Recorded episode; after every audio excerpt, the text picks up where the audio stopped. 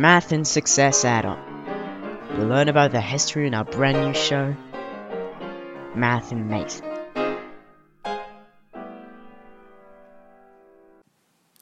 Algorithm through history. Nowadays, when we talk about algorithm, we are talking about algorithm in computers, which allow them to calculate faster than us and to be programmed with specific language. But algorithms are not strictly reserved to computer sciences, and they hadn't been created with computers. But first, let's define what an algorithm is.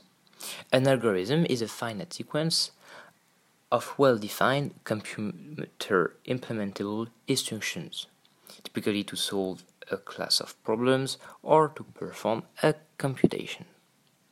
In more comprehensible vocabulary, an algorithm is like a program with a finite number of steps, which is used for solving problems or for making calculations. By way of example, if we take a number and we multiply it by 2, we have just done a simple algorithm of two steps. Algorithm can be seen as functions or sequences.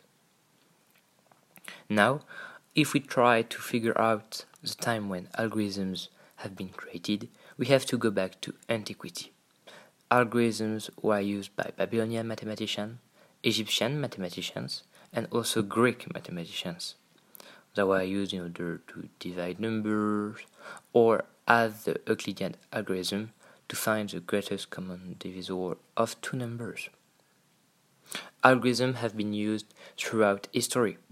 They were employed by Arabic mathematicians in the 9th century. Besides, the word algorithm came from a very famous Arabic mathematician, Al-Khwarizmi. They were also utilized a lot by famous mathematicians such as Ada Lovelace, John Venn, John Boole, Alan Turing, and many more. Algorithms are not just a part of computer sciences. They are powerful tools which are making mathematics as we know today. This was Math and Mate on Radio Lyoté. Thanks for listening. Stay curious and see you next time.